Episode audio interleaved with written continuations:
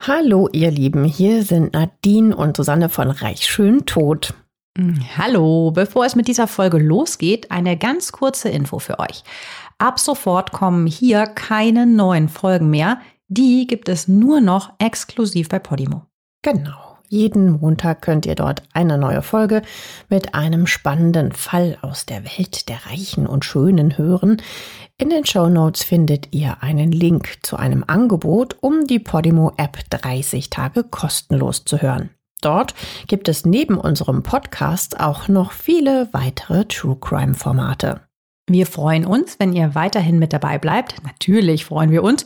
Und jetzt geht's los mit der Folge. Hallo, meine Lieben. Heute haben wir einen Fall herausgesucht, der so unglaublich klingt, dass wir es selber nicht fassen konnten. Es geht um die Verbindung zwischen Politik, Geheimdienst, Polizei und Drogen. Und jede Menge Leichen pflastern den Weg dieser Seilschaften. Im Mittelpunkt unseres Falles steht ein mega erfolgreicher Fernsehmoderator, der in seiner Show Verbrechen aufdeckt und die unhaltbaren Zustände in seiner Heimatstadt anprangert. Doch Wallace Sonsa, so der Name unseres heutigen Protagonisten, ist nicht nur Showmaster in Brasilien, der in seiner Sendung brutale Morde zeigt. Er will die Drogenhändler zur Strecke bringen und geht deshalb sogar auch in die Politik. Ja, und die Leute, die liegen dem Wallace Sosa regelrecht zu Füßen und feiern ihn bei seinen öffentlichen Auftritten. Seine Show hat die höchsten Einschaltquoten im ganzen Bundesstaat. Hm, er hat aber nicht nur zahlreiche Fans, sondern auch viele Feinde. Ja, kann man sich ja vorstellen. Ne? Die ganzen Kriminellen, die hassen ihn natürlich, da er ja ständig gegen sie wettert und äh, höhere Strafen fordert. Und auch so mancher Politiker verflucht Wallace Sosa, auf die er täglich in seiner Sendung schimpft. Es ist für Wallacey so ein Tanz auf der Rasierklinge. Er muss seinen Fans ja in seiner Show Spektakel bieten und dadurch bringt er seine mächtigen Feinde aus der Kriminalität und der Politik immer mehr gegen sich auf. Und in Manaus ist ein Menschenleben auch nicht so viel wert. Da passt es ins Bild, dass wie aus dem Nichts plötzlich ungeheuerliche Vorwürfe gegen den Politik- und Fernsehstar auftauchen. Worum es bei diesen Vorwürfen genau geht, erfahrt ihr in unserer heutigen Folge von Reich, Schön, Tot. Hi, ich bin Susanne. Und hallo, ich bin Nadine. Eins kann ich euch schon versprechen, die Anschuldigungen sind so unfassbar, dass euch wirklich die Spucke wegbleiben wird. Beginnen werden wir unseren heutigen Fall aber mit einer Verhaftung, die nämlich die ganze Sache ins Rollen bringt. Der Fall spielt in Brasilien, genauer gesagt im Amazonasgebiet, in Manaus, hatten wir ja eben schon mal kurz erwähnt. Das ist die Hauptstadt des Gebiets. Die ist auch weltweit einzigartig. Die Stadt liegt nämlich mitten im Amazonas, umgeben von einem riesigen Dschungel. Rein und raus kommt man fast ausschließlich nur mit dem Schiff und dem Flugzeug. Umso überraschender ist es, dass hier rund zwei Millionen Menschen leben. In Manaus stehen prächtige Gebäude, die an die Blütezeit der Stadt erinnern. Zwischen 1870 und 1910 ist die Stadt nämlich extrem wohlhabend gewesen, und zwar dank des Kautschukbooms. Kautschuk brauchte man damals für Reifen, Gummis, Dichtungen und so weiter. Und Manaus hat das weltweite Monopol auf den begehrten Rohstoff. Um die Wende des vorherigen Jahrhunderts ist die Stadt supermodern. Hier fährt auch die erste Straßenbahn Brasiliens. Wie krass, ne? So mitten im Dschungel. Mhm. Doch als 1910 das Monopol für Kautschuk fällt, setzt der Niedergang der Stadt ein. Um das abgelegene Gebiet wirtschaftlich zu unterstützen, wird eine Freihandelszone eingerichtet. Das heißt, wer in Manaus Handel treibt, muss keine Steuern zahlen. Es entsteht logischerweise ein unglaublicher Wirtschaftsboom. Und der lockt jede Menge Menschen an, die Arbeit suchen. Zwischen 1970 und 1990 wächst die Stadt in nur 20 Jahren von 300.000 Einwohner auf über eine Million an. Doch nicht nur die Bevölkerung wächst, sondern auch die Probleme. Denn nicht jeder findet Arbeit und die Armut steigt. Viele versuchen ihre Probleme mit Alkohol und Drogen zu vergessen. Heute gehört Manaus zu den gefährlichsten Städten der Welt. Auf 100.000 Einwohner kommen 44 Morde pro Jahr. Wenn man das jetzt mal im Vergleich sieht, in Deutschland liegt die Mordrate bei 0,25 pro 100.000 Einwohner. In Manaus ist die Mordrate also 176 mal höher als bei uns. In der Amazonas-Hauptstadt stehen also schwerste Verbrechen auf der Tagesordnung. Doch unser Fall beginnt eher mit einem harmlosen Verbrechen, also für Manaus Verhältnisse. Am 20. Oktober 2008 bekommt die Polizei einen anonymen Hinweis, dass in einem Haus mit Drogen gedealt wird. Das ist jetzt ja in Manaus ungefähr so spektakulär, wie wenn auf dem Münchner Oktoberfest eine Bierzeltschlägerei gemeldet wird. Also das ist natürlich Tagesgeschäft für die Polizei. In Manaus bekommt man an jeder Straßenecke Drogen. Obwohl die Stadt, wie gesagt, ja so weit ab vom Schuss liegt. Aber viele Drogenbarone aus Kolumbien nutzen die weit verzweigten Flussläufe des Amazonas und den riesigen Hafen von Manaus, um ihr Kokain nach Europa zu verschiffen. Manaus ist ein großer Umschlageplatz für Rauschgift. Wenn ihr generell dieses ganze Thema Rauschgift, Kriminalität und so weiter spannend findet, dann hört doch mal gerne in unseren Pablo Escobar-Fall rein. Ja, da gibt's auch ganz viel Rauschgift und ganz viele Morde. Und sehr viel Geld. Die Polizei beobachtet das Haus drei Stunden lang. Immer wieder gehen Leute mit Taschen ein und aus. Das reicht den Ermittlern. Gegen Mittag klettern Beamte auf das Dach eines Nebenhauses und verschaffen sich Zutritt zu den Dealern. Die sind völlig überrascht von der Polizeiaktion und lassen sich ohne Widerstand festnehmen. Die Polizisten beschlagnahmen Drogen, Schusswaffen und Messer. Der Chef der Dealerbande wird festgenommen und zum Verhör aufs Polizeirevier mitgenommen. Soweit so unspektakulär. Der Drogenhändler ist Mitte 40 und heißt Moachir Jorge Pereira da Costa. Er wird von allen nur Moa genannt. Bei der Polizei ist dieser Moa kein Unbekannter. Wie der Guardian berichtet, war Moa früher selbst bei der Militärpolizei. Er wurde aber gefeuert, weil er im Verdacht stand, neun Menschen ermordet zu haben. Ob die Vorwürfe zutreffen, das ist uns nicht bekannt. Auf alle Fälle bietet Moa den Polizisten Schmiergeld an, wenn sie ihn freilassen. Umgerechnet 1600 Euro will er für seine Freiheit zahlen. Die Ermittler lehnen das allerdings ab. Doch Moa gibt nicht auf. Er hat panische Angst vor dem Gefängnis. Er befürchtet nämlich, dort umgebracht zu werden. Und das ist auch mehr als verständlich. In der TV-Sendung 60 Minutes Australia werden die unhaltbaren Zustände des Gefängnisses in Manaus gezeigt. Es ist, ja, man kann sagen, wie die Hölle auf Erden dort. In riesigen Zellen sind 50, 60 Häftlinge richtig eingepfercht. Mörder und Drogendealer haben teilweise nicht mal genügend Platz, um sich auf den Boden setzen zu können. Immer wieder kommt es daher auch zu brutalen Auseinandersetzungen zwischen den Gefangenen und oft sterben dabei eben auch Insassen. Die Wärter patrouillieren mit schusssicheren Westen und Sturmgewehren. Ohne Waffe traut sich hier keiner auf einen Rundgang. Aber nochmal zurück zu diesem Moor. Er versucht, die Polizisten zu bestechen. Doch die nehmen sein Schmiergeld nicht an. Er muss ihnen etwas anderes anbieten. Informationen über einen ganz dicken Fisch. Als Gegenleistung verlangt er eine bessere und vor allem sicherere Unterbringung für sich, am besten in einer Einzelzelle. Laut der Netflix-Doku Killerquoten sagt er, entweder ihr legt mich in eine Einzelzelle oder ihr bringt mich in ein Militärgefängnis. Die Polizisten werden dann hellhörig. Normalerweise bringen sie nur die kleinen Dealer zur Strecke, die sofort nach der Verhaftung ersetzt werden. Die mächtigen Hintermänner gehen ihnen aber meist durch die Lappen. Darum gehen die Ermittler dann wirklich willig auf den Deal ein. Aber Moa redet nicht über einen Kartellchef. Es geht vielmehr um eine Todesschwadron, der er angeblich angehört. Diese Killertruppe tötet auf Geheiß eines Mannes. Und dieser Mann ist angeblich kein geringerer als Wallacey Sosa, Showmoderator und Abgeordneter. Oh, ich meine, wenn diese Beschuldigung wahr wäre, dann wäre das natürlich der absolute Hammer. Aber ich meine, kann das jetzt wirklich sein oder steckt in Wirklichkeit etwas ganz anderes hinter den Vorwürfen?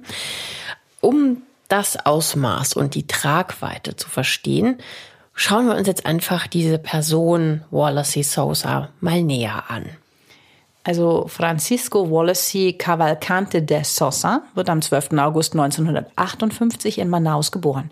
Viel weiß man eigentlich nicht über die Familie, wir haben es versucht, aber außer dass Wallacey vier Brüder und eine Schwester hat, haben wir nicht gefunden. Nach seinem Schulabschluss fängt Wallacey an zu studieren. Doch schon mit 21 Jahren schmeißt er sein Studium wieder hin. Der Grund ist tragisch. Sein Bruder Ulysses, zu dem er ein sehr enges Verhältnis hatte, stirbt an einer Überdosis Drogen. Das war für Wallacey natürlich ein sehr schwerer Schlag. Die Schwester der beiden sagt in der Netflix-Doku, ein Teil von Wallacey ist mitgestorben. Der Tod des Bruders verändert alles. Wallacey gibt sein Studium auf und wird stattdessen im Jahre 1979 Polizist. Es hat auch einen klaren Grund, er will Rache für seinen Bruder und die Drogendealer Manaus zur Strecke bringen. 1987 wird er allerdings aus dem Polizeidienst entlassen, nachdem er wegen Rentenbetrugs und Benzindiebstahls festgenommen wurde, berichtet der Guardian. Ob diese Vorwürfe stimmen, ist nicht bekannt. Verurteilt wurde er zumindest dafür nicht. Auch nach seinem Polizeidienst kämpft er weiter gegen Verbrecher. Diesmal als Journalist. Zunächst wird er Polizeireporter und berichtet über Verhaftungen und Verbrechensbekämpfung. Und dieser Job, der liegt ihm wirklich. Zwei Jahre später heuert er beim TV-Sender Rio Negro an. Dort bekommt er schließlich sogar seine eigene Fernsehshow, die sich Canal Livre, also ähm, freier Kanal nennt. Die Sendung beschreibt sich selbst als investigativer Journalismus zur Bekämpfung von Kriminalität und sozialer Ungerechtigkeit. Wallacey sagt über den Beginn der Fernsehsendung, ein Familienvater wurde ermordet für eine Zigarette. Dagegen wollte ich kämpfen. Deswegen startete ich meine eigene TV-Show.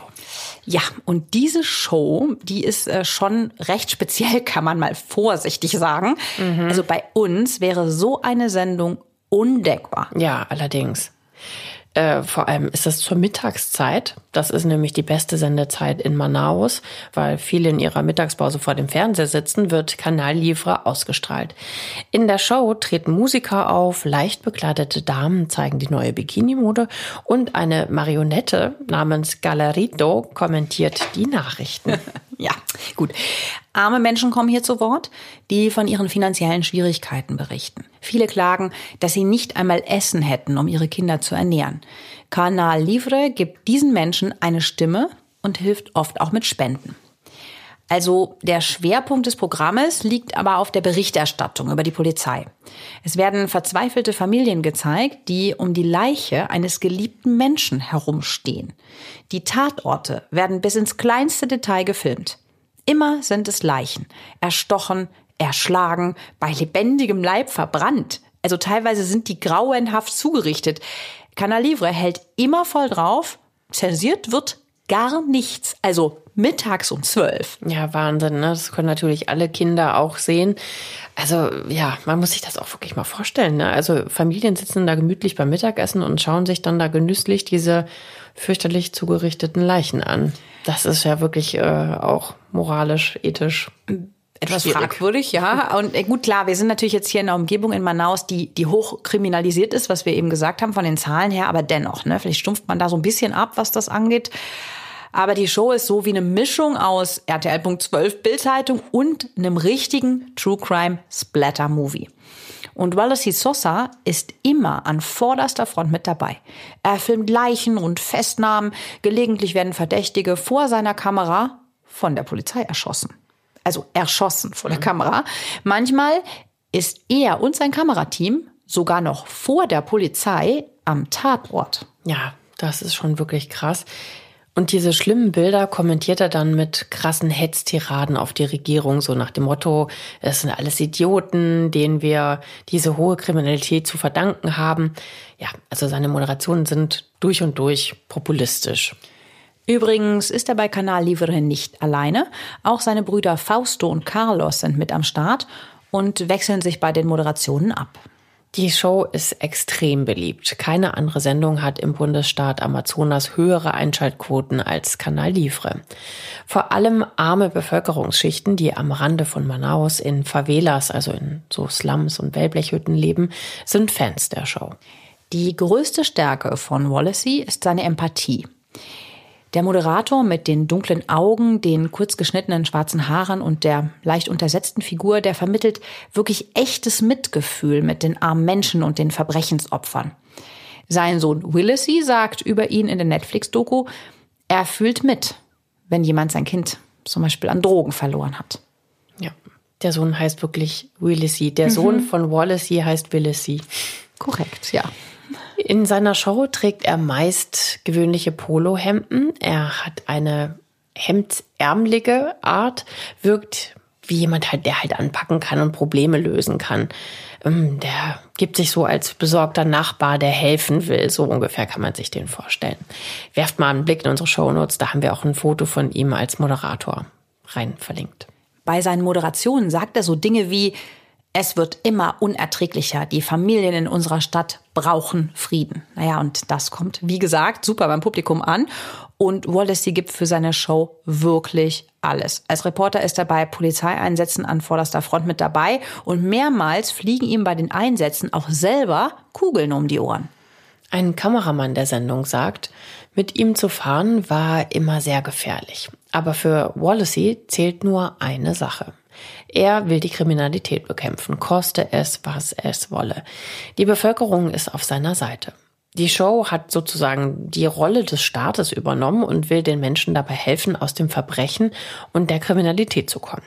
Die Bewohner Manaus danken Wallacey und dem Team von Canal Livre mit Hinweisen, wo denn der nächste gefährliche Einsatz sein könnte oder wo als nächstes ein Übergriff der Polizei nötig wäre. Ja, darum weiß der vielleicht auch immer, wo der hin muss mhm, so schnell. Ja. Ne? Also dass der halt wirklich so ein ganz riesiges Netzwerk hat von Informanten. Dadurch. Ja, stimmt.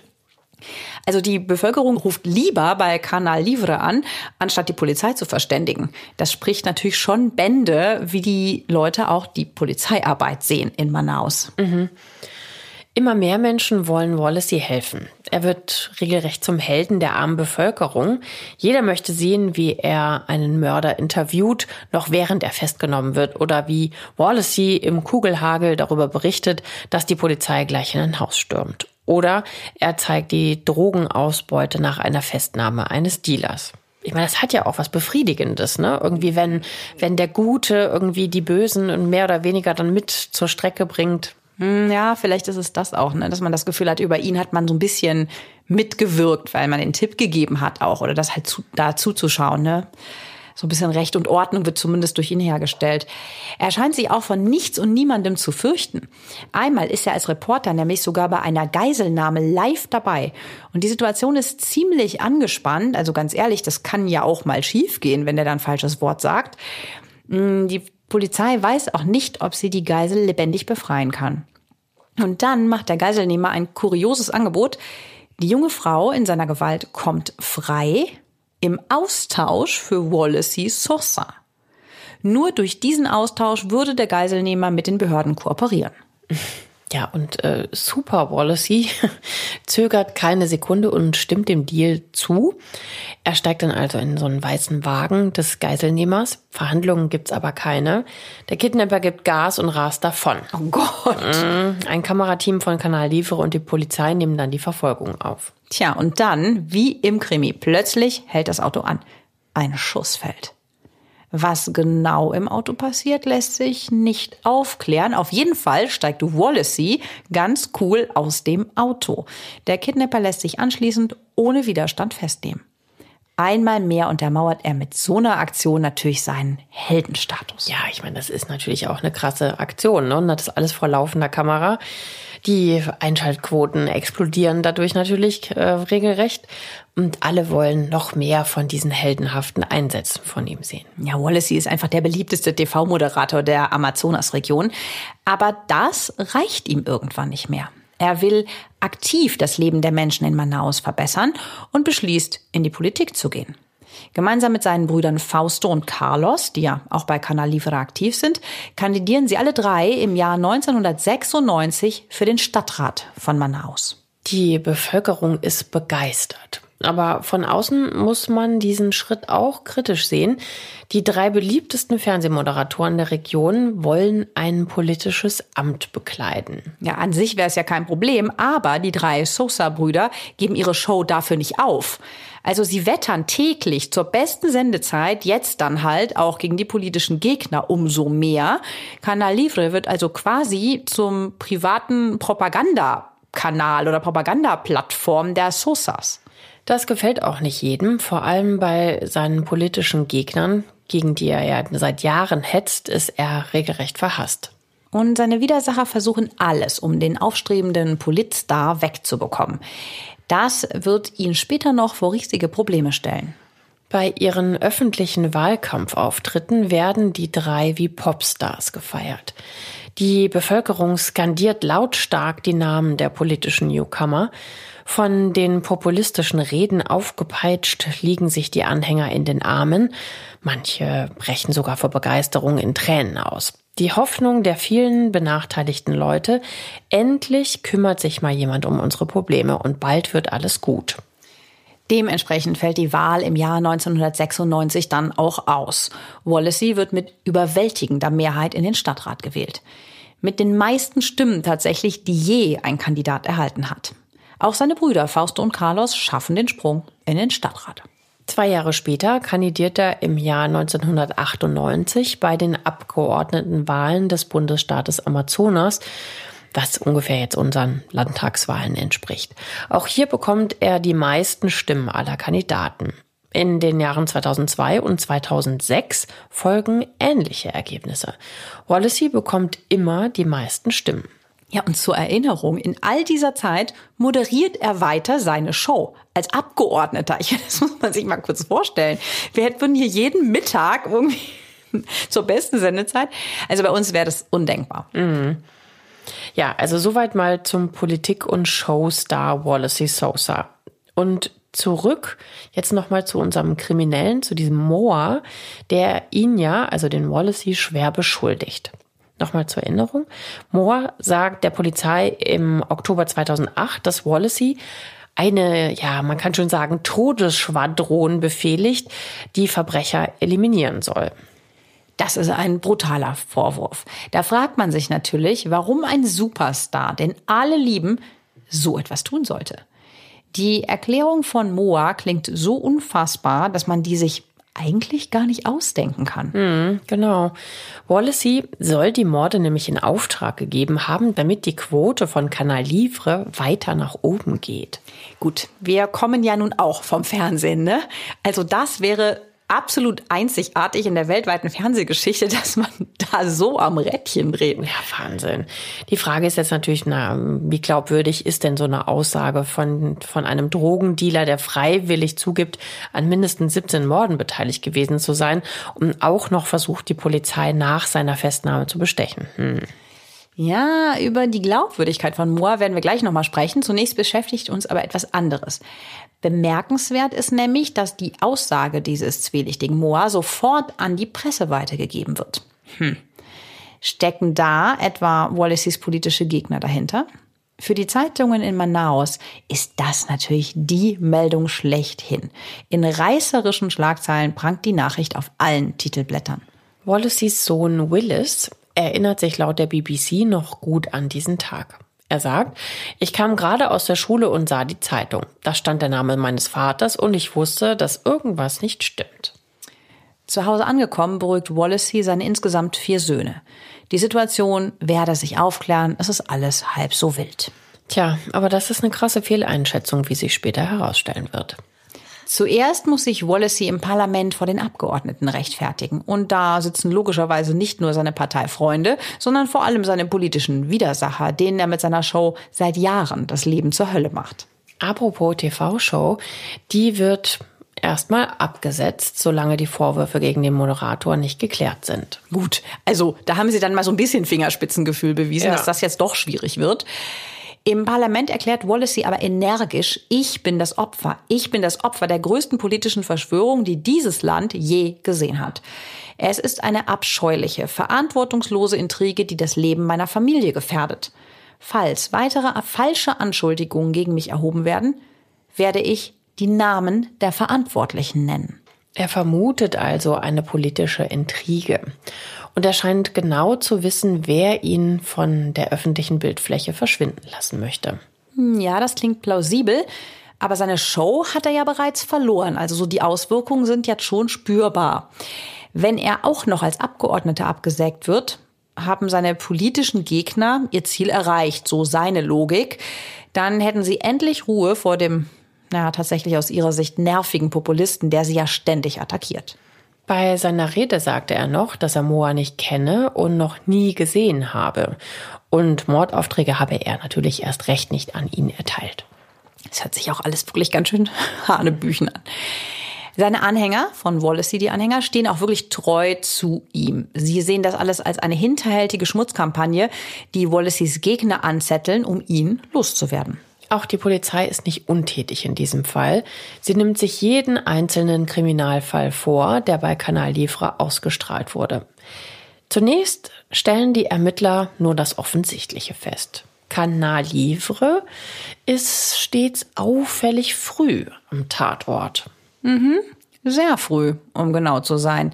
Meistens ist das Kamerateam vor der Konkurrenz vor Ort, häufig vor der Polizei. Ein Fall erregt besonders die Aufmerksamkeit der Ermittler. Es geht um eine verbrannte Leiche, die außerhalb von Manaus im Dschungel liegt. Wallace und sein Kameramann sind am Tatort. Wallacey beschreibt die Szene ganz aufgeregt.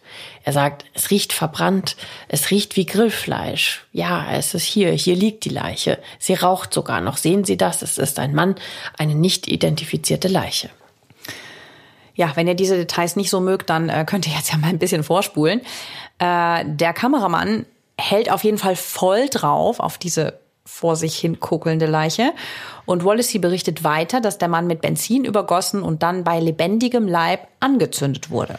Ja, und das kommt den Ermittlern jetzt ein bisschen komisch vor. Wie kann ein Reporter, der gerade am Tatort ankommt und ein paar Meter von einer zur Unkenntlichkeit verkohlten Leiche wissen, dass es sich A um eine männliche Leiche handelt, B der Mann mit Benzin übergossen wurde und C der Mann dann auch noch bei lebendigem Leib verbrannt wurde. Das klingt in der Tat ziemlich ungewöhnlich. Aber möglicherweise hat Wallace sie ja auch nur geraten, um die Story etwas dramatischer klingen zu lassen und dabei voll ins Schwarze getroffen. Und ganz ehrlich, also so spektakulär ist die Einschätzung ja auch wieder nicht. Die meisten Mordopfer in Manaus sind männlich. Und um eine Leiche in Brand zu setzen, braucht man halt auch Brandbeschleuniger und da ist Benzin sehr naheliegend. Außerdem ist der Mann nicht der erste in Manaus, so schlimm das klingt, der lebend verbrannt wird. Gerade bei rivalisierenden Drogengangs ist das nämlich ein Zeichen der Abschreckung. Okay. Ja, und der Wallace hier hat auch eine Erklärung parat. In dieser speziellen Reportage sei er nämlich gar nicht so früh am Tatort gewesen, wie die Polizei behauptet. Im Gegenteil eigentlich. Er und sein Team waren eher sehr spät dran und haben die Infos von den Ermittlern am Tatort bekommen. Auf den Aufnahmen ist dann auch eindeutig zu erkennen, dass sowohl Polizeibeamte am Tatort sind, als auch ein Fotograf mit einer professionellen Spiegelreflexkamera. Der huscht nämlich so durchs Bild. Wallaceys Aussage scheint also zu stimmen. Bei dem Fall, der von den Ermittlern als besonders verdächtig eingestuft wird, war er definitiv nicht als erster am Tatort. Doch Moore setzt in seiner Aussage noch eins drauf. Wallacey soll den Mord mit der verbrannten Leiche nämlich befohlen haben. Ja, das ist natürlich jetzt echt krass. Er nennt sogar den Täter der Moa. Niemand Geringeres als Wallaceys ältester Sohn Raphael soll den Mann mit Benzin übergossen und angezündet haben. Beweisen kann er das allerdings nicht. Er sagt aus, dass er sich diese Reportage gemeinsam mit Raphael angeschaut habe. Die beiden kennen sich aus einem Jujutsu-Verein. Und beim Ansehen des Falls soll sich Raphael merkwürdig verhalten haben. Der wirkte irgendwie so ungewöhnlich aufgeregt. Ja, gut, ne? Ja, also, schwammig. Das ist schon alles sehr dünn. Wir haben also die Aussage eines Schwerkriminellen, der einen angesehenen und gefeierten Politiker und Showstar und dessen Sohn schwer belastet. Und Wallacey leugnet natürlich weiter vehement, etwas mit der Tat zu tun zu haben. Außerdem kenne er gar keinen Moa und habe ihn auch noch nie zuvor gesehen. Daher könne er ihm ja gar nicht den Befehl gegeben haben, einen Menschen zu töten. In der Tat ist Moa nicht der glaubwürdigste Zeuge, das hatten wir eben schon mal erwähnt. Die Ermittlungen gegen Wallacey werden erst einmal eingestellt. Wobei das primär jetzt nicht an der Glaubwürdigkeit des vermeintlichen Zeugen liegt, sondern weil Wallacey als Abgeordneter politische Immunität genießt und offiziell gar nicht gegen ihn ermittelt werden darf. Ein paar Tage später nimmt der Fall allerdings schon wieder Fahrt auf. Die Redaktion eines konkurrierenden Fernsehsenders erhält nämlich einen anonymen Brief. In dem Umschlag befindet sich lediglich ein Foto, sonst ist nichts drin. Und jetzt kommt der Hammer. Auf diesem Bild ist Wallacey zu sehen, wie er in einem Pool sitzt. Um seinen Hals hängt eine dicke Goldkette, auf der Brust hat er einen leichten Sonnenbrand. Direkt daneben sitzt ein anderer Mann lächelnd am Rand des Pools in einer roten Badehose und lässt die Füße ins Wasser baumeln. Es sieht so aus, als wenn zwei alte Kumpels sich ein bisschen erfrischen. Schaut mal in unsere Shownotes, da ist das Foto der beiden zu sehen. Tja, und der andere Mann auf dem Foto ist Moa. Der Mann, den Wallace ja niemals in seinem Leben gesehen haben will. Und es kommt noch besser. Das Anwesen, auf dem sich der Pool befindet, gehört Wallacey. Das muss Wallacey jetzt aber erklären. Offenbar hat er die Unwahrheit bezüglich Moa gesagt. Tja, und dann kommt seine Erklärung. Er kennt Moa nämlich nicht unter diesem Namen. Das ist ja nur sein Spitzname. Sein richtiger Name lautet, wie du so schön gesagt hast, Moachir Jorge Pereira da Costa. Wobei ihn ja alle nur Moa nennen. Also sehr glaubwürdig ist das also nicht. Es geht noch weiter. Das Foto wurde auf einer Party geschossen, die sein Sohn Raphael zu Hause gegeben hat. Raphael hatte seine Freunde eingeladen, weil in seinem Jiu-Jitsu-Verein jemand einen neuen Gürtel gewonnen hatte und das wollten sie gemeinsam feiern. Und einer dieser Gäste war Moa, der sich offenbar kurz neben Wallacey an den Pool gesetzt hat. Der kann sich jedenfalls weder an das Foto noch an Moa erinnern. Moore behauptet weiter, dass Wallacey nicht wahllos irgendwelche Verbrecher hat töten lassen, sondern dass gezielt Drogenbosse umgebracht wurden. Ja, wir erklären natürlich auch gleich warum. Die meisten Morde soll Sohn Raphael begangen haben. Und zwar nicht nur, um die Quote nach oben zu treiben, sondern aus einem ganz anderen Grund. Wallacey, so Moa, will sein eigenes Drogenkartell starten und seine Konkurrenten aus dem Weg räumen. Daher werden bei den Opfern auch nie Drogen gefunden. Die soll Raphael nach den Morden an sich genommen haben, damit sie sein Vater über sein Netzwerk verkaufen kann. Das berichtet die brasilianische Online-Plattform Famosos Que Partiram. Wenn das stimmen sollte, wäre das natürlich wirklich ein genialer Schachzug von Wallacey. Er räumt Drogenkonkurrenten aus dem Weg, verkauft das geklaute Koks und steigert auch noch seine Einschaltquote. Also quasi eine Win-Win-Win-Situation für ihn. Ja, aber auch ganz schön gefährlich, ne? Ja. Also wenn du das Koks da nicht nimmst auch noch und dich da in die, in die mhm. Drogengeschäfte einmischt. Also, falls die Vorwürfe auch stimmen, das alles nur, ne? Mhm. Denn das ist ja nach wie vor völlig unklar. Wir haben ausschließlich die Aussage eines Verbrechers. Beweise für die schweren Anschuldigungen gibt es nicht. Doch es scheint so, als sollte Moa zum Schweigen gebracht werden. Ein paar Monate nach Moas Verhaftung explodiert nämlich eine Bombe im Gefängnis, in dem Moa seit Oktober 2008 einsitzt. Es ist eine heftige Detonation. Fenster, Wände und Decken werden zerstört und es gibt sehr viele Verletzte. Okay, das ist ja ehrlich gesagt jetzt schon ein bisschen verdächtig, ne? Die Polizei vermutet auch, dass der Anschlag Moa gegolten hat. Offenbar könnte jemand den Zeugen für immer zum Schweigen bringen wollen. Der Vorfall wird genau untersucht und es stellt sich heraus, dass die Explosion nur ein Unfall war. In dem Gebäude wurden Bomben gelagert, die die Polizei beschlagnahmt hatte und beim Entschärfen dieser Bomben ist dann hm, ein Fehler passiert und durch diese Druckwelle sind alle Bomben nacheinander detoniert. Trotzdem wird Moore an einen sicheren Ort gebracht danach. Die Polizei will natürlich vermeiden, dass der Kronzeug in diesem Fall tatsächlich noch umgebracht werden könnte. Tja, diese Angst scheint nicht unbegründet zu sein. Laut der Netflix-Doku sterben auffällig viele Menschen aus dem Umfeld von Wallacey, kurz bevor sie eine Aussage bei der Polizei machen können. Die Ermittler haben den Verdacht, dass Wallacey seine Todesschwadron losschickte, um mögliche Zeugen gegen ihn daran zu hindern, auszusagen. Für Wallacey arbeiten angeblich viele ehemalige Polizisten, die ihren Dienst aufgeben mussten, weil sie in Verbrechen verwickelt waren oder verdächtigt wurden, schwere Straftaten begangen zu haben. So wie Moa. Wallacey findet diese konstruierten Zusammenhänge natürlich ungeheuerlich. Den örtlichen Medien sagt er, immer wenn jemand tot umfällt, ist Abgeordneter Wallacey Sosa daran schuld. Eines Tages werde ich der nächste jemand sein. Ich erziehe meine Kinder mit aller Freundlichkeit der Welt. Ich liebe sie. Gleichzeitig soll ich fähig sein, Morde zu befehlen und sie zu filmen, um sie in meiner Show zu zeigen. Also das ist doch absurd. Es ist eine Geschichte, die sich nur kranke Leute ausdenken können. Seine Theorie ist, dass mächtige Menschen ihn loswerden wollen, weil er unbequeme Wahrheiten anspricht. Ich bin sicher, dass man sie entlarven wird. Ihre Maske wird fallen, sagt er. Was tatsächlich für seine Theorie spricht.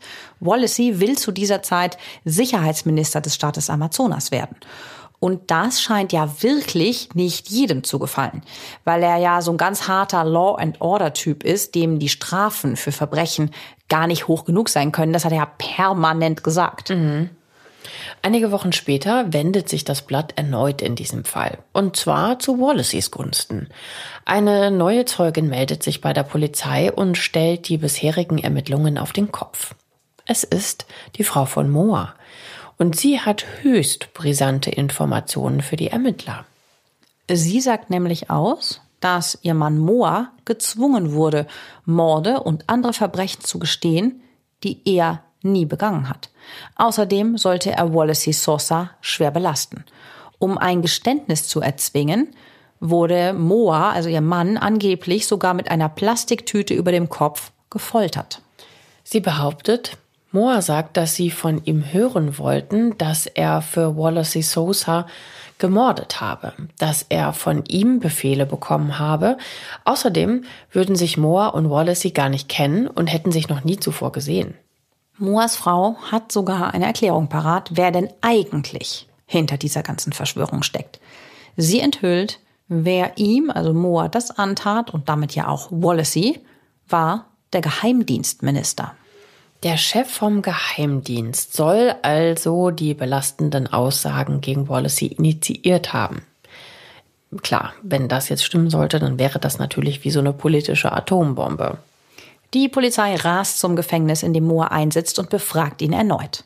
Und der bestätigt die Aussagen seiner Frau. Und er erhebt schwerste Anschuldigungen gegen den Geheimdienst. Sie haben mich behandelt wie einen Hund. Ich habe mich eingekotet wie ein Tier. Sie haben mir eine Tüte über den Kopf gestülpt und sie haben mir kein Wasser gegeben, damit ich das sage, was sie hören wollten. Sie sagten, wenn ich sie verpfeife, würden sie behaupten, sie hätten mich bei einem Fluchtversuch erschossen. Also klar, klare Todesdrohung. Der Geheimdienstchef hat, also hätte auch schon ein Geständnis vorbereitet, das Moore nur noch unterschreiben musste. Als ihm schließlich noch das Foto von ihm und Wallacey im Pool gezeigt wird, sagt er, dass das Foto nicht echt sei. Zwar kennt er Raphael, also den Sohn von Wallacey, aber er hat Wallacey nie persönlich getroffen. Und mit ihm im Pool war er auch auf gar keinen Fall. Das Foto sei also eine Fälschung. Puh. Jetzt müsste Wallacey Sosa eigentlich ja aus dem Schneider sein. Der einzige Belastungszeuge entlastet ihn ja jetzt komplett. Doch dann gibt es schon wieder eine unvorhergesehene Wendung. Mhm. Denn die Polizei hat mittlerweile die Anrufliste von Moas Handy ausgewertet und darauf befinden sich unzählige Anrufe mit Raphael und Wallacey obwohl Wallacey und Moa beteuern, sich nicht zu kennen. Hm, das passt jetzt natürlich dann nicht zusammen. Hm, wie kann das sein? Das fragt sich natürlich die Polizei, doch bei den Ermittlungen gibt es nach wie vor ein Problem. Wallacey ist ja immer noch Abgeordneter und genießt Immunität. Gegen ihn darf also nicht ermittelt werden. Allerdings gilt diese Immunität nicht für seinen Sohn Raphael und der soll laut Moas erster Aussage ja auch Morde begangen haben. Die Polizei beantragt bei der Staatsanwaltschaft einen Durchsuchungsbefehl. Praktischerweise für die Ermittler lebt Raphael immer noch zu Hause. So können die Polizisten das Haus von Wallacey durchsuchen, trotz Immunität. Offiziell richten sich die Ermittlungen ja nur gegen seinen Sohn Raphael. Am 29. April 2009 liegt schließlich der Durchsuchungsbeschluss vor. Und die Ermittler holen das ganz große Besteck raus. Unzählige Polizeiautos stehen mit eingeschaltetem Blaulicht in der Straße, in der Wallacey wohnt. Die Polizisten sind schwer bewaffnet, halten Maschinenpistolen in ihren Händen. Ihre Gesichter sind durch Sturmmasken vermummt. Ja, und natürlich ist nicht nur die Polizei vor Ort, auch zahlreiche Reporter und Kamerateams stehen vor dem Haus. Irgendwer bei den Behörden muss ihnen die bevorstehende Durchsuchung gesteckt haben. Zufall ist das ganz sicher keiner. Also gut möglich, dass hier Wallisees politische Feinde ihre Finger im Spiel hatten. Auch die Sosas treffen nach und nach vor dem Haus ein. Erst rast Raphael mit einem Pickup an und geht sofort auf den Einsatzleiter los. Dann erscheint Wallace selbst. Auch er ist total aufgebracht. Auch seine Brüder Fausto und Carlos treffen ein. Es wird geschrien, geschimpft und geschubst. Alles wird von den anwesenden Journalisten gefilmt. Im Auto von Raphael finden die Polizisten Pistolenmagazine. Im Haus wird in einem verschlossenen Koffer eine Waffenliste gefunden. In einem Safe befinden sich 250.000 Real. Umgerechnet sind das 50.000 Euro. Und das ist wahnsinnig viel Geld für brasilianische Verhältnisse. Wobei Wallacey als jahrelang erfolgreicher Moderator und Abgeordneter diese Summe jetzt schon ohne weiteres verdient haben könnte. Interessanter ist eigentlich eher, wie das Geld aufbewahrt wird. Es sind nämlich mehrere Bündel, die mit so Gummis zusammengehalten werden. Äh, so bewahren normalerweise Drogendealer ihre Einkünfte auf. Hätte sich Wallacey das Geld von einer Bank geholt, dann wäre das wie so eine klassische Banderole gewesen aus Papier, äh, um die Geldbündel zusammenzuhalten. Ein Beweis für mögliche Drogengeschäfte ist das natürlich trotzdem nicht. Den Ermittlern fällt vor Ort bei der Durchsuchung auf, dass Wallacey und Raphael extrem nervös sind. Wallacey hat seine Lippen zusammengepresst und seine Augenbrauen zusammengekniffen und Raphael fummelt sich ständig im Gesicht herum. Beide sagen kein Wort. In Raphaels Zimmer findet die Polizei einen verschlossenen Schrank. Als die Beamten ihn öffnen wollen, bricht Raphael sein Schweigen. Er schreit, da ist nichts drin. Das ist natürlich eine ganz gute Idee. Genau. Genauso wie schaut nicht rein oder so. Mhm. Also da hören die bestimmt jetzt auf. Genau. Die Ermittler lassen sich natürlich nicht davon abhalten und öffnen den Schrank. Und darin finden sie etwas höchst Interessantes. Ja, im Schrank liegen nämlich neun Projektile, die deformiert sind. Die Kugeln wurden also verschossen und haben ein Ziel getroffen. Genauso spannend ist ein Blatt Papier, das neben den Geschossen liegt. Es ist tatsächlich eine Liste, auf der Namen stehen. Und diese Namen passen zu Drogendealern, die ermordet wurden. Unter den Namen der Opfer ist jeweils ein Name notiert. Die Polizei vermutet, dass das die Namen der Mörder sind. Mehrfach taucht ein und derselbe Name auf. Raphael. Raphael Sousa wird umgehend verhaftet. Er bricht zusammen. Ein Krankenwagen wird gerufen. Auf einer Trage wird er in den Rettungswagen geschoben. Er ist leichenblass, seine Haare sind schweißnass und ein Kameramann filmt die Szene. Raphael sagt zu ihm mit schwacher Stimme, ich habe nichts Unrechtes getan. Dann fährt ihn der Notarzt ins nächste Krankenhaus. Raphael hat tatsächlich zum Glück nur einen kurzen Schwächeanfall. Anschließend wird er ins Gefängnis überstellt. In der Netflix-Doku wird sein Ankommen dort geschildert und das ist wirklich dramatisch. Die Insassen begrüßen den Neuankömmling mit ohrenbetäubendem Lärm. Sie schlagen so an die Gitterstäbe und brüllen, was das Zeug hält. Kein Wunder, schließlich sind die Sosas dank der Crime-Sendung von Wallacey bei den Kriminellen regelrecht verhasst. Wallacey macht sich riesige Sorgen um seinen Sohn. Wenn Raphael hier nicht mehr lebend rauskäme, wäre das jetzt keine so große Überraschung. Wallacey begleitet seinen Sohn übrigens vom Krankenhaus bis zum Gefängnis. Vor dem Knast stehen erneut unzählige Journalisten. Klar, das ist halt so die Story, ne? Kamerateams filmen, wie Wallacey fast weint, als er vor dem Gefängnis steht. Er regt um Fassung und erklärt, dass er bald eine Pressekonferenz geben wird. Zunächst tritt er ein paar Tage später vor das Parlament und beantwortet die drängendsten Fragen. Er sieht schlecht aus. Er hat sich nicht mehr rasiert, wirkt dadurch auch sehr ungepflegt. Die ganze Situation scheint ihm schwer an die Nieren zu gehen. Die Abgeordneten wollen wissen, warum er so viel Bargeld zu Hause hat. Er erklärt, dass er an einer sehr seltenen Krankheit leidet, die außer ihm nur zwei Menschen in Brasilien hätten. Um welche Krankheit es dabei geht, verrät er zunächst nicht. Daher braucht er Cash, sagt er, um sich im Falle eines plötzlichen Notfalls schnell bei Spezialisten behandeln zu lassen. Notfalls auch im Ausland.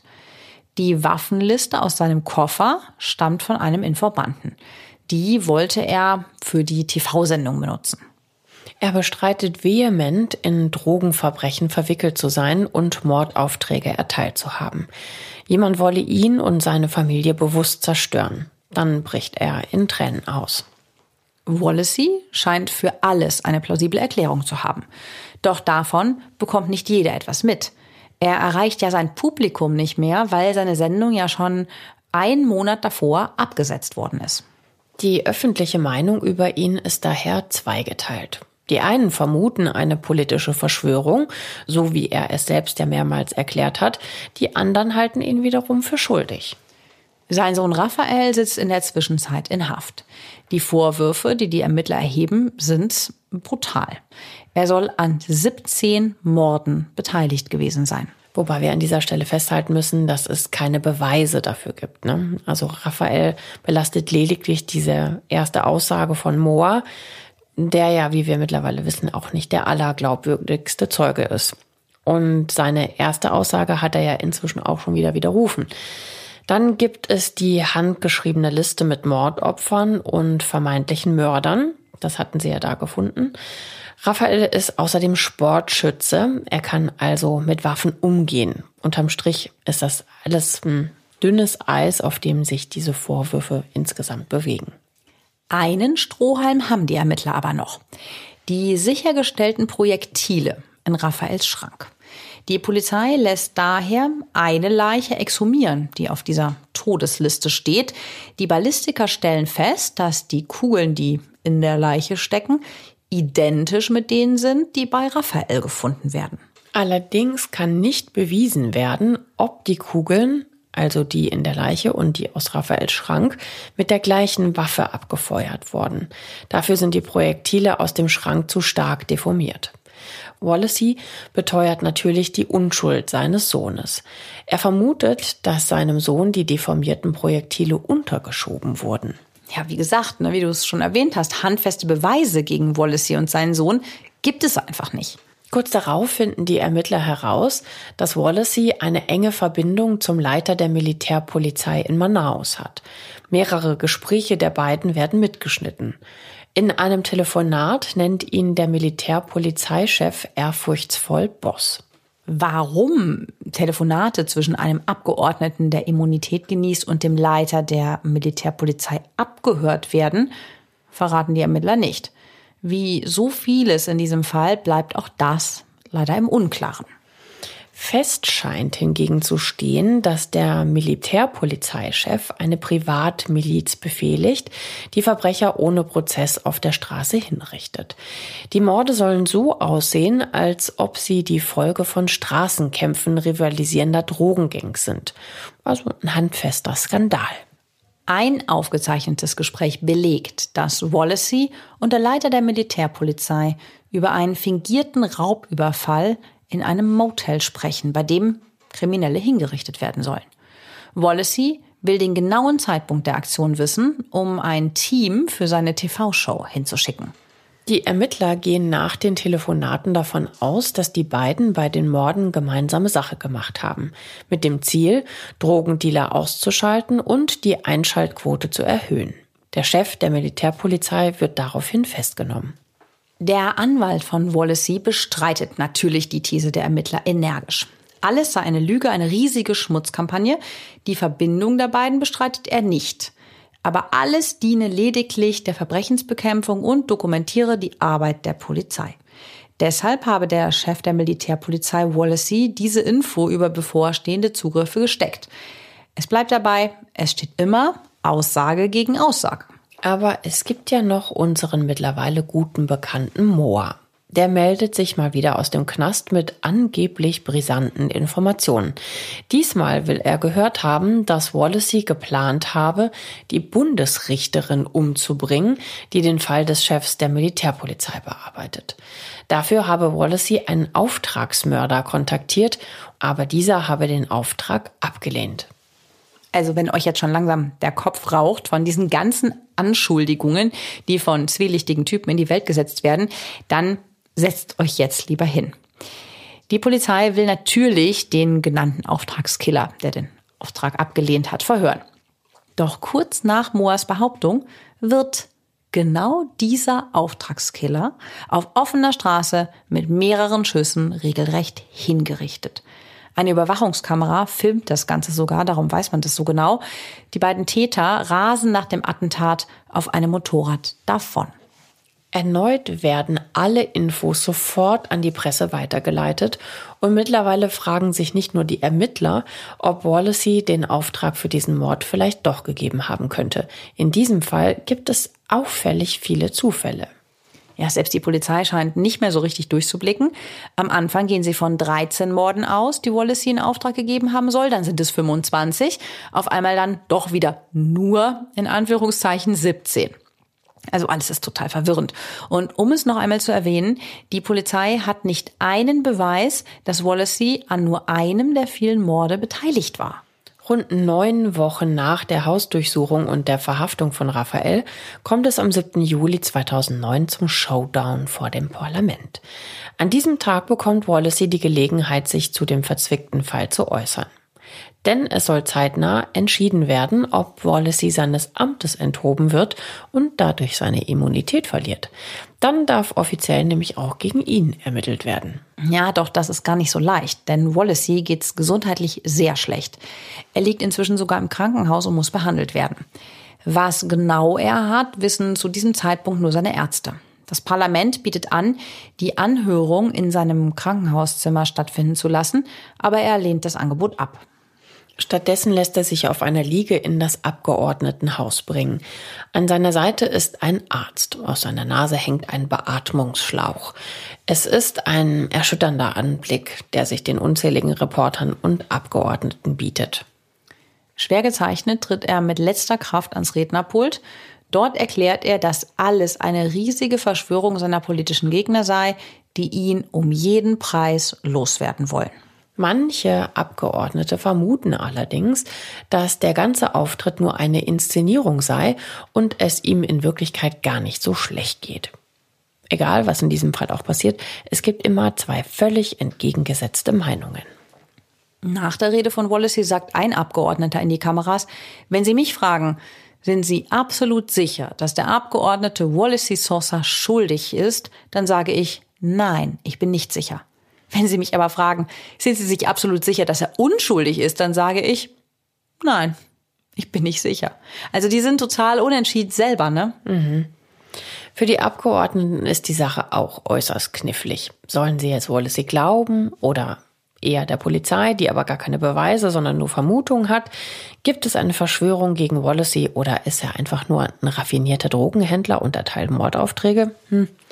Das ist wahrscheinlich auch der Grund, warum es fast noch einmal drei Monate dauert, bis es dann endlich zu der Abstimmung über die Amtsenthebung und den Verlust der Immunität von Wallacey kommt. Am 1. Oktober 2009 ist es dann endlich soweit. Wallacey geht es wieder besser.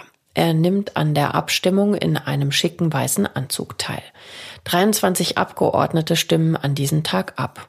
Um ihn seines Amtes zu entheben, braucht es 13 Ja-Stimmen. Und die Zuschauerplätze des Parlaments sind brechend voll. In den Saal haben es vor allem seine Fans geschafft. Sie halten Plakate hoch, die Wallacey Mut machen sollen. Vor dem Parlamentsgebäude versammeln sich dagegen seine Gegner und die fordern lautstark, dass Wallacey bestraft werden soll. Wallacey darf vor der Abstimmung noch einmal das Wort ergreifen. Er weist seine Kollegen noch einmal darauf hin, dass es keine Beweise gegen ihn gebe.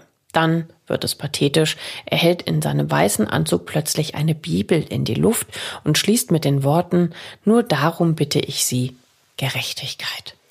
ja, der ist ein Showman, ne? der weiß mhm. halt eben auch, wie man so auftritt. Die brasilianische Bevölkerung ist überwiegend streng katholisch. Wahrscheinlich ist das auch so sein Gedanke, ne? dass jemand, der aus der Bibel zitiert, ja kein schlechter Mensch sein kann. Ob diese Rechnung aufgeht, verraten wir euch jetzt, denn unmittelbar nach seiner Rede kommt es zur Abstimmung. Im Plenarsaal kann man eine Stecknadel fallen hören. Kein Mucks ist zu hören, als die Abgeordneten nacheinander zur Wahlurne schreiten und ihre Stimme abgeben. Die Wahl findet übrigens anonym statt. Nach ein paar Minuten hat jeder seine Stimme abgegeben. Der Parlamentspräsident verkündet, die Abstimmung ist beendet. Wallacey vergräbt sein Gesicht in seinen Händen. Wie haben seine Kollegen entschieden? Das Ergebnis der Abstimmung erscheint auf einem großen Bildschirm an der Wand. Von den 24 anwesenden Abgeordneten haben 16 Abgeordnete für seine Amtsenthebung gestimmt, vier dagegen und drei haben sich enthalten, meldet die brasilianische Online-Plattform Famosos que Patriam. Er selbst darf natürlich nicht mit abstimmen, dadurch ist er seinen Job als Abgeordneter los und noch viel schlimmer, damit ist dann auch seine Immunität futsch. Im Publikum kommt es jetzt zu Tumulten. Es gibt viel Geschrei und Rangeleien. Wir haben ja gesagt, das waren ja vor allen Dingen die Fans, die für ihn waren, ne? die da im Raum waren. Die Abgeordneten verlassen fluchtartig den Saal. Nur einer bleibt zurück, Wallacey. Der ist völlig fertig mit der Welt, sitzt reglos da und vergräbt sein Gesicht in den Händen. Auch davon haben wir ein Foto in den Shownotes. Nach ein paar Minuten wird er schließlich von der Polizei abgeführt und soll zum Verhör gebracht werden. Auf den Gängen des Parlamentsgebäudes herrscht das totale Chaos. Journalisten und Fans wollen zu Wallacey. Der will aber nur seine Söhne in die Arme schließen. Es kommt erneut zu Tumulten. Wallaceys Brüder stoßen die Kamerateams zur Seite. Seine Schwester reißt einem Reporter das Mikro aus der Hand und beginnt wüst auf die Medien zu schimpfen. Wahnsinn, ne? Mhm. Totaler Tumult. Auch die Polizei ist nicht mehr Herr der Lage. Um die Situation nicht weiter eskalieren zu lassen, gesteht sie Wallacey zu, erst einmal nach Hause zu fahren. Dort kann er sich dann in aller Ruhe von seiner Familie verabschieden, so der Gedanke. Ein paar Stunden später will ihn die Polizei dort abholen und in Untersuchungshaft nehmen. Er hat ja keine Immunität mehr. Jetzt nimmt dieser Fall erneut eine ungeahnte Wendung. Denn als die Polizei am Haus ankommt, ist Wallacey verschwunden. Mit dieser Aktion ist er jetzt ganz offiziell auf der Flucht vor der Polizei. Ja, und das deutet jetzt schon auf ein Schuldeingeständnis hin. Und so richtig überlegt hat er sich die ganze Aktion wahrscheinlich auch nicht, denn durch die Abgeschiedenheit Manaus ist es praktisch unmöglich, aus der Stadt zu kommen. Der Hafen und der Flughafen werden strengstens überwacht. Überall stehen Polizisten mit Maschinenpistolen und schusssicheren Westen. Also hier kommt's noch nicht mal eine Maus unbemerkt raus. Wallacey versteckt sich in der Zwischenzeit bei Freunden. Im Hintergrund arbeiten seine Anwälte an einem Deal. Er stellt sich den Ermittlern, wenn er eine Einzelzelle im Gefängnis bekommt. Würde er in eine der üblen Gemeinschaftszellen kommen, würde er wohl keinen einzigen Tag im Knast überleben. Bei den Insassen ist er ja wegen seiner TV-Show nach wie vor total verhasst. Was für uns nach einem Pille-Palle-Deal klingt, ist in Manaus aber wirklich eine große Sache. Denn eine Einzelzelle bekommt hier ja nur jemand mit einem Hochschulabschluss. Ist kein Witz. Und da der mittlerweile 51-jährige Wallacey sein Studium vor 30 Jahren abgebrochen hat, würde er also mit Schwerkriminellen in einer Sammelzelle untergebracht werden. Doch die Behörden geben grünes Licht für den Einzelzellendeal. Die Verhaftung erfolgt am 9. Oktober 2009 in seinem Haus, zu dem er kurz vor dem Termin heimlich zurückkehrt. Vor dem Haus wartet bereits die Pressemeute, als zwölf Polizeiautos vorfahren. Als mehrere Polizisten mit ihm nach draußen kommen, wird er vor den Kameras abgeschirmt. Ein Fotograf schafft es aber dennoch, einen Schnappschuss von der Verhaftung zu machen. Wallacey sieht schlecht aus, er hat stark abgenommen und wirkt schon regelrecht gebrechlich. Und er sieht auch ein bisschen ungepflegt aus. Ja, dass ihn diese Situation massiv belastet, ist ja wirklich kein Wunder. Ihm droht jetzt eine Haftstrafe von bis zu 30 Jahren. Mhm. Er kommt für ein paar Wochen in Untersuchungshaft. Anfang Dezember 2009 beginnt bereits der Prozess gegen ihn. Eigentlich müsste man jetzt annehmen, dass die Staatsanwaltschaft viele Monate, wenn nicht gar Jahre braucht, um diesen komplizierten Prozess vorzubereiten. Aber die Anklage stützt sich ausschließlich auf einen einzigen Zeugen, den wir ja bereits kennen.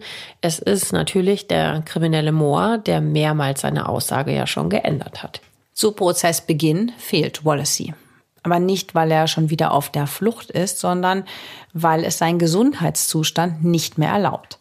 Sein Arzt erklärt, dass Wallacey chronisch krank sei und nicht an der Verhandlung teilnehmen könne. Und das ist nicht gelogen. Wallacey befindet sich seit dem 2. November 2009 im Krankenhaus und wird dort behandelt. Die Online-News-Seite D24 Amazonas berichtet, dass er unter extrem starken Schmerzen im Unterleib und in der Brust leide. Erst nach dreieinhalb Monaten wird er am 16. Februar 2010 entlassen und darf nach Hause. Dort muss er im Hausarrest bleiben. Mittlerweile ist auch bekannt, unter welcher Krankheit Wallacey leidet. Es ist das Bad-Chiari-Syndrom eine extrem seltene Erkrankung der Leber, bei der es zu einem Verschluss der abführenden Blutgefäße der Leber kommt. Die Leberkrankheit verursacht große Schmerzen und kann zu einer schweren Leberschädigung bis hin zum Leberversagen führen. Er hat also nicht gelogen, als er sagte, dass er eine schwere und seltene Erkrankung hat. Der Prozess startet also ohne den Angeklagten. Mohr tritt am 17. Dezember 2009 in den Zeugenstand. Zunächst wird auch nur ein Mord verhandelt. Das Opfer ist ein Drogendealer. Mohr sagt aus, dass er zusammen mit Raphael und einem Fahrer den Mord beging. Der Auftrag dazu kam von Wallacey. Das Motiv sei Rache gewesen. Der Dealer soll Wallaceys Bruder Ulysses süchtig gemacht haben und deshalb schuld an dessen Tod sein. Das hatten wir euch ja ganz am Anfang schon berichtet. Wallacey wird anschließend im Krankenhaus verhört. Er bestreitet eine Tatbeteiligung. Beweisen kann man ihm nach wie vor nichts. Bei seinem Sohn Raphael sieht die Sache dagegen anders aus. Augenzeugen des Mordes bestätigen die Version von Moore und identifizieren Raphael als Täter. Dreieinhalb Monate nach Moas Geständnis gibt es am 29. März 2010 eine erste Gerichtsentscheidung. Wallacey, Raphael, Moa und der Fahrer müssen sich einem Geschworenenprozess stellen. Das ist in Brasilien bei Kapitalverbrechen üblich. Jetzt dürfen sieben Geschworene aus Manaus, alles ganz normale Leute, über das Schicksal der vier Angeklagten entscheiden. Wallacey bekommt diese Wendung nur aus der Entfernung mit. Sein Gesundheitszustand hat sich erneut verschlechtert. Bereits am 8. März 2010 wird er daher in ein Krankenhaus nach Sao Paulo verlegt. Obwohl er so schwach ist, dass er kaum mehr aus dem Bett kommt, wird er rund um die Uhr von schwer bewaffneten Polizisten bewacht. Vielleicht ist es für Wallacey besser, dass er von dem Prozess nicht viel mitbekommt, denn vor Gericht belastet ihn eine Zeugin schwer. Wie Famosos Kepatriam berichtet, sagt am 11. Mai 2010 die Produzentin seiner Show, Canal Livre, Giselle Vass, dass sie an einem der Treffen teilgenommen habe, bei denen Wallacey Sosa zusammen mit drei anderen Personen den Mord an der Bundesrichterin plante. Das sagte bereits auch Moa aus. Ab dem 11. Juni 2010 geht es Wallacey immer schlechter. Er muss auf die Intensivstation verlegt werden. Wegen seiner Lebererkrankung kommt es zu Komplikationen an Nieren und Lunge. Kurz darauf wird er in ein künstliches Koma versetzt und bekommt lebenserhaltende Maßnahmen. Am 7. Juli 2010 erklärt der Richter Mauro Antoni, dass das Verfahren kurz vor dem Abschluss stehe. Er hofft, dass im Dezember 2010 ein Urteil fällt. Das erlebt Wallacey Sousa aber nicht mehr. Am Nachmittag des 27. Juli 2010 stirbt er um 16 Uhr mit 51 Jahren an einem Herzstillstand. Die Wahrheit über den Fall hat er mit ins Grab genommen. Sein Leichnam wird nach Manaus überführt. Sein Begräbnis wird wirklich zum Staatsakt. Tausende Anhänger stehen am Straßenrand, um ihm die letzte Ehre zu erweisen. Auch Sohn Raphael darf für ein paar Stunden aus dem Gefängnis und am Begräbnis teilnehmen. Der Prozess gegen Wallacey wird daraufhin eingestellt. Gegen Tote werden keine Urteile verhängt. Das ist bei uns ja auch so. Das gilt aber natürlich nicht für den Prozess gegen Moa, Raphael und den Fahrer. Zuerst werden Moa und der Fahrer vor den Richter gerufen. Er verliest das Urteil der Geschworenen. Das Urteil lautet Freispruch. Dann ist Raphael dran. Im Gegensatz zu den anderen beiden sehen es die Geschworenen als erwiesen an, dass er gemordet hat. Er muss für neun Jahre in Haft. Bei dem Prozess geht es ja nur zur Erinnerung um einen Mord. Wieso in den anderen 16 angeblichen Mordfällen keine Anklage erhoben wird, das konnten wir leider nicht herausfinden. Ja, auch warum das Strafmaß so gering ist, auch komisch, ne? Ähm, ja, und warum die Geschworenen in diesem einen Fall so unterschiedliche Urteile fällen, das verraten sie leider auch nicht. Auf alle Fälle muss Raphael in Haft bleiben. Mohr und der Fahrer kommen hingegen auf freien Fuß. Dort bleibt Mohr aber nicht lange. Kurz nach dem Freispruch wird er wegen Drogenhandels verhaftet und verurteilt. Kurz vor seiner Entlassung verbrennt er bei lebendigem Leib im Gefängnis. Das war im Jahr 2013.